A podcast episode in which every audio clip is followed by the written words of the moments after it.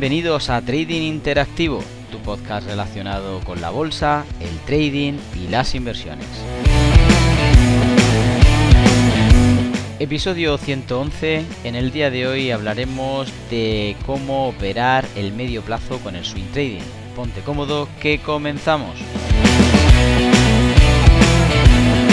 Buenos días a todos y como no, pues otra lección de trading en la que esperamos que todos os sintáis cómodos y podáis ir aprendiendo un poquito más cada día. Eh, bueno, en el día de hoy queríamos abordar un, bueno, un tema interesante cuando nos preguntan, sobre todo en los eh, webinars o, incluso en los seminarios que tuvimos anteriormente a la pandemia, pues eh, cómo operar en ese medio plazo y sobre todo qué era el swing trading. Pues en el día de hoy vamos a explicar un poco mejor estos dos conceptos y también ver cómo se abrazan y cómo se van conectando el uno al otro. De hecho, pues vamos a ver no solamente este tipo de explicación, sino también cómo podemos operarlo, incluso algunas estrategias o ejemplos de operativa que podrían funcionar y ayudar eh, bueno, cuando estamos eh, realizando esta tarea.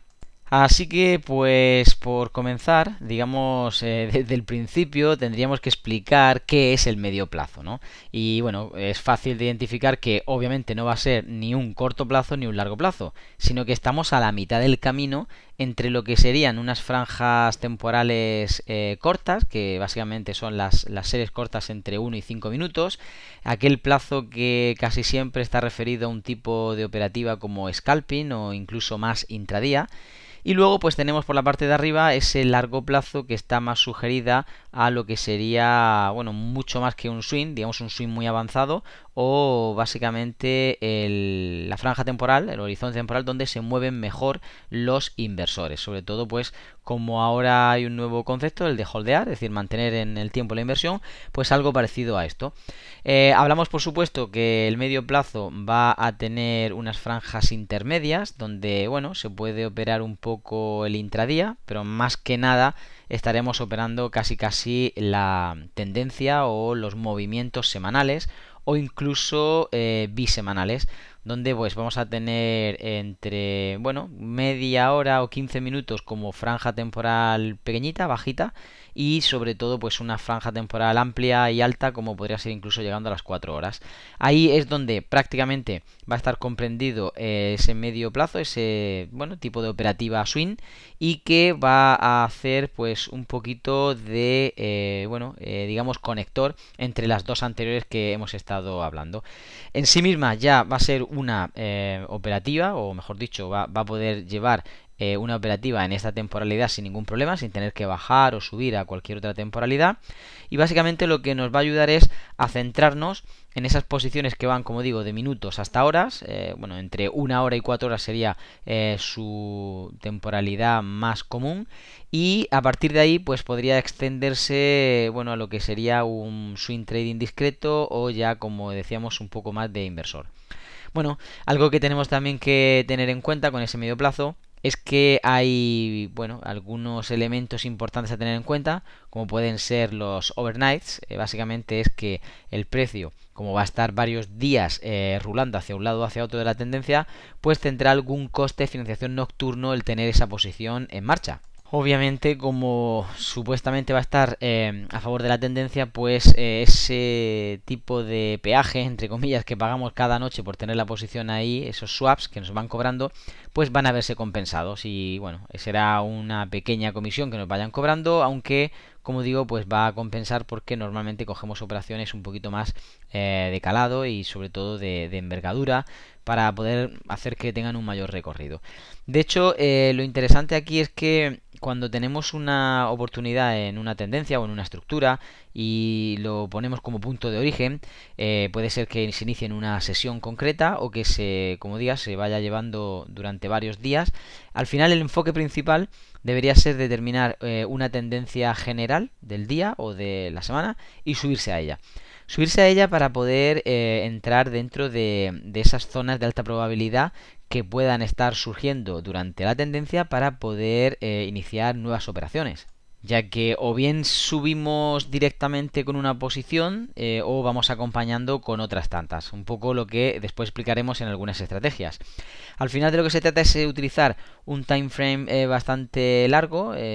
bueno, largo entre comillas, porque nos va a dejar o nos va a ofrecer esa información para poder ver eh, a largo plazo eh, el precio. Y vamos a intentar también tener pues una, una división entre lo que sería el movimiento que, que, queremos que sea largo y el cómo vaya haciendo ese movimiento, es decir, los tramos que vaya alcanzando, pues os digo que es relativamente largo porque en los tramos van a ser un poquito más acortados esos impulsos, pero si nos ponemos a mirar a lo mejor pues en las últimas dos o tres semanas sí que vamos a ver pues una tendencia continuada hacia arriba o hacia abajo que nos va a poder eh, fácilmente dar eh, un comienzo y un final de ese swing que hemos seguido. Recordemos algunas de las ventajas entonces que nos ofrece este swing trading, ¿vale? O medio plazo. Hablamos, por supuesto, de que nos va a ayudar a enfocar sobre una tendencia sostenida, como estábamos indicando. Es decir, yo voy a tener varias y repetidas ocasiones de poder subirme a ella, puesto que estoy trabajando en algo que eh, supuestamente está confirmado y que va a tener al menos una repercusión, una duración interesante de varios días y que yo me voy a poder subir en diferentes momentos. Entonces, esa es una de las ventajas principales. La segunda, yo creo que eh, básicamente es tener eh, la oportunidad de poder operar más tranquilos. No necesitamos hacerlo tan rápido, sino que tenemos más tiempo para poder decidir. Y por lo tanto, también vamos a mm, ver un poquito mejor o más claras las oportunidades. O mejor dicho, si no las vemos, pues no vamos a gastar un, cartucho tontamente. En tercer lugar, quería destacar eh, algo que me parece bastante interesante y es que eh, los análisis se mantienen por más tiempo. Es decir, si yo hago un análisis de lo que es la sesión de hoy, pues a lo mejor solamente me sirve para hoy. Y como mucho, pues a lo mejor para enganchar o propulsar desde el, nacimiento del día siguiente. Pero si yo hago un análisis en la temporalidad adecuada del swing trading, entonces estaré haciendo un análisis que va a estar por más tiempo, en este caso en marcha y vigente y eso me va a permitir el que yo no tenga que estar actualizando cada 2x3 el análisis, sino que me pueda mantener pues en un tipo de escenario concreto o en un entorno que va a durar pues varios días. Eh, luego pues también hemos querido destacar que la gestión mm, que se hace en el swing trading no es tan agresiva como por ejemplo si estoy haciendo scalping o incluso si estoy haciendo intradía.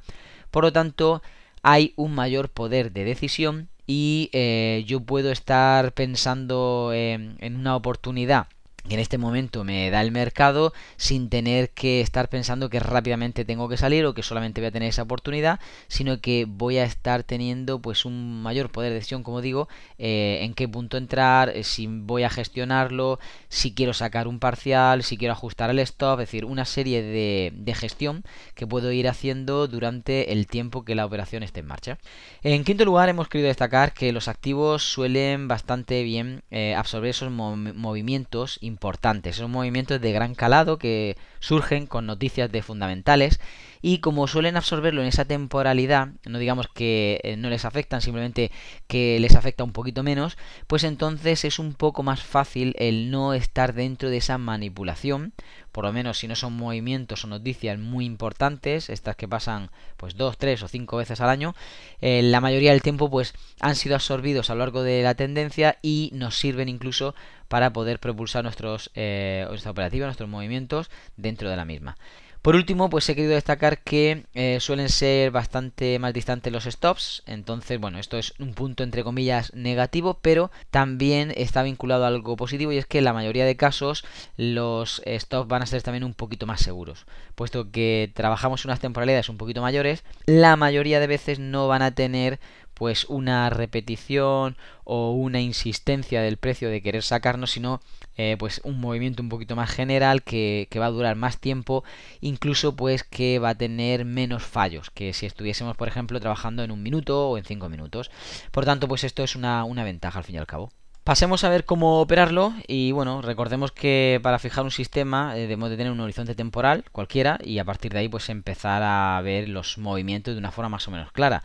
Eh, yo querría destacar al menos cuatro puntos importantes de cómo podemos operarlo. Primero de todo, pues tener eh, claramente una zona de entrada y de salida, es decir, eh, pues el criterio correcto de, esa entrada y salida. por supuesto, puedes tener las, las, pautas, no solamente una zona o un entorno, sino tener las pautas para poder entrar y salir, incluso pues qué tipo de, de gestión voy, voy a hacer. Y bueno, en tercer lugar, pues eso, destacar un poquito más la parte de la gestión, sobre todo que esté sujeta a una buena ecuación rentabilidad-riesgo, es decir, eh, que los patrones o los eh, parámetros estén cumpliendo, no significa que sea un buen negocio para mí, porque puede ser que no me esté dando el ratio oportuno, que no estemos muy cerca de, de la eh, operación en este caso en contra. Por lo tanto pues enseguida podría ser cambiante y no me interesa entrar puesto que hay poco margen de, de movimiento. Y por último, pues la jerarquía, la jerarquía de prioridades que definen el, propio sistema de entrada-salida. Es decir, si yo tengo eh, algo que está apoyado pues en una señal o confirmación o simplemente en indicadores técnicos o bueno, sin ir más lejos, eh, simplemente porque estoy haciendo hedging en ciertas zonas de compra y venta y luego pues dejo correr solamente la que coja tendencia, cualquiera eh, que sea mi, mi modalidad, pues voy a tener que poner una jerarquía de prioridades para saber cómo operarlo bien puesto que si no, el swing trading pues no tendría ningún sentido, estaríamos simplemente metiendo posiciones arriba y abajo, incluso pues como tirar una moneda al aire. Por lo tanto, vamos a siempre definir esa jerarquía de prioridades para poder valernos de un protocolo y poder eh, entrar al mercado con, vamos, de una forma sensata y, consciente. Bueno, eh, esto por supuesto no eh, quita en ninguna manera que debamos de seguir buscando activos en un gráfico que por lo menos ofrezcan un movimiento armonioso o armónico, si así lo queréis. Eh, básicamente esto destaca que pueda tener una cierta estructura, una cierta construcción, en la que si vamos hacia arriba, pues veamos máximos y mínimos crecientes, y si vamos hacia abajo, pues vamos a ver máximos y mínimos decrecientes. Básicamente esto nos va a dar cierta facilidad de saber cuándo es alcista o bajista para poder eh, más o menos detallar una cierta entrada o esperarnos dentro de ese swing, de esa tendencia, a cuándo podría llegar lo que sería para nosotros una continuidad y pasar pues de swing high a swing low, swing low, swing high, simplemente pues para tener una correcta rentabilidad o un poquito menos de riesgo, ¿vale? Para que esto sea un poquito más óptimo. ¿Y dónde suele suceder esto? Pues básicamente, como siempre sabemos, en zonas de soportes y resistencias, en algún canal que sea rebasado, que se esté creando, en máximos y mínimos relativos anteriores, eh, que son básicamente la línea de extremos. Eh, hablamos también de generalmente una tendencia de acumulación y distribución como lo que sería, bueno, un seguimiento, ¿no? A, a lo que tanto en la tendencia como en el propio swing se está detallando. Hablamos de que, por supuesto, podemos utilizar indicadores técnicos o incluso combinados, como hablábamos anteriormente, aunque bueno, ya sabéis que yo personalmente no los utilizo, estoy más centrado en la acción del precio. Y luego pues la gestión que habíamos hablado antes de esa ecuación rentabilidad-riesgo, que por lo menos sea pues de un 2 a 1 en adelante, sería ideal cuando tenemos operaciones de swing, pero si no, pues al menos que sea un 1 a 1 en, en adelante. Y como digo, pues ahí ya pues vincularlo a ciertas estrategias de cómo podemos eh, tener nosotros un posicionamiento correcto, incluso relacionarlo con las temporalidades adecuadas. Y aquí voy a hacer un poquito un alto en el camino antes de explicar algunas operativas. primero de todo, tenemos que tener muy claro eh, que ese pequeño movimiento que da en una temporalidad concreta pues puede ser el inicio de una gran tendencia. Por lo tanto, no vamos a desmerecerlo, pero obviamente no vamos a tomarlo como verdadero eh, en primera instancia, sino que tendremos que ver que ese primer movimiento empieza a ir quebrando a lo que serían secuencias o tramos anteriores para poder darle entonces cierta credibilidad y de esa forma pues estar un poquito más eh, constantes hacia ese lado y bueno y ver también cómo se van vinculando esas temporalidades de las que hablábamos. De hecho, incluso si en un gráfico hubiese una tendencia alcista, podríamos encontrar seguro tendencias bajistas en temporalidades menores. Por lo tanto, esto nos va a servir para que si inicialmente yo quise entrar en una operación de swing pero no he tenido la oportunidad y veo que hay pues cierto retroceso, es decir, hay estas tendencias en contra con temporalidades menores, pues cuando se acaben estas eh, lo que estoy haciendo es alineando lo que sería una temporalidad mayor con una menor y posiblemente tenga una eh, estadística más favorable de, mi lado. Por lo tanto, pues serían momentos óptimos para poder eh, involucrar una nueva operación. Y pongo un ejemplo. Si un gráfico de diario eh, estamos viendo una tendencia, por ejemplo, alcista con pequeñas correcciones de vez en cuando, pues esas correcciones las deberíamos ver en, bueno, como tendencias bajistas de otra temporalidad, en este caso en H1, en franja horaria, y podríamos estar viendo cuándo se acaba esa tendencia de H1 eh, bajista y por lo tanto en cuanto nos diese eh, una tendencia alcista o favorable de H1, pues ya tendríamos alineado lo que sería macro D1 con eh, micro H1 y por tanto podríamos entrar sin ningún problema. Bueno, vamos a dejarlo de las estrategias para otro día. Dejaremos aquí el podcast de hoy y, bueno, simplemente si tenéis alguna duda, alguna pregunta, alguna reseña, pues dejamos aquí en las notas del episodio los canales habituales por los que nos podéis encontrar. Y se despide de todos ustedes Rubén López deseando que tengan un feliz trading.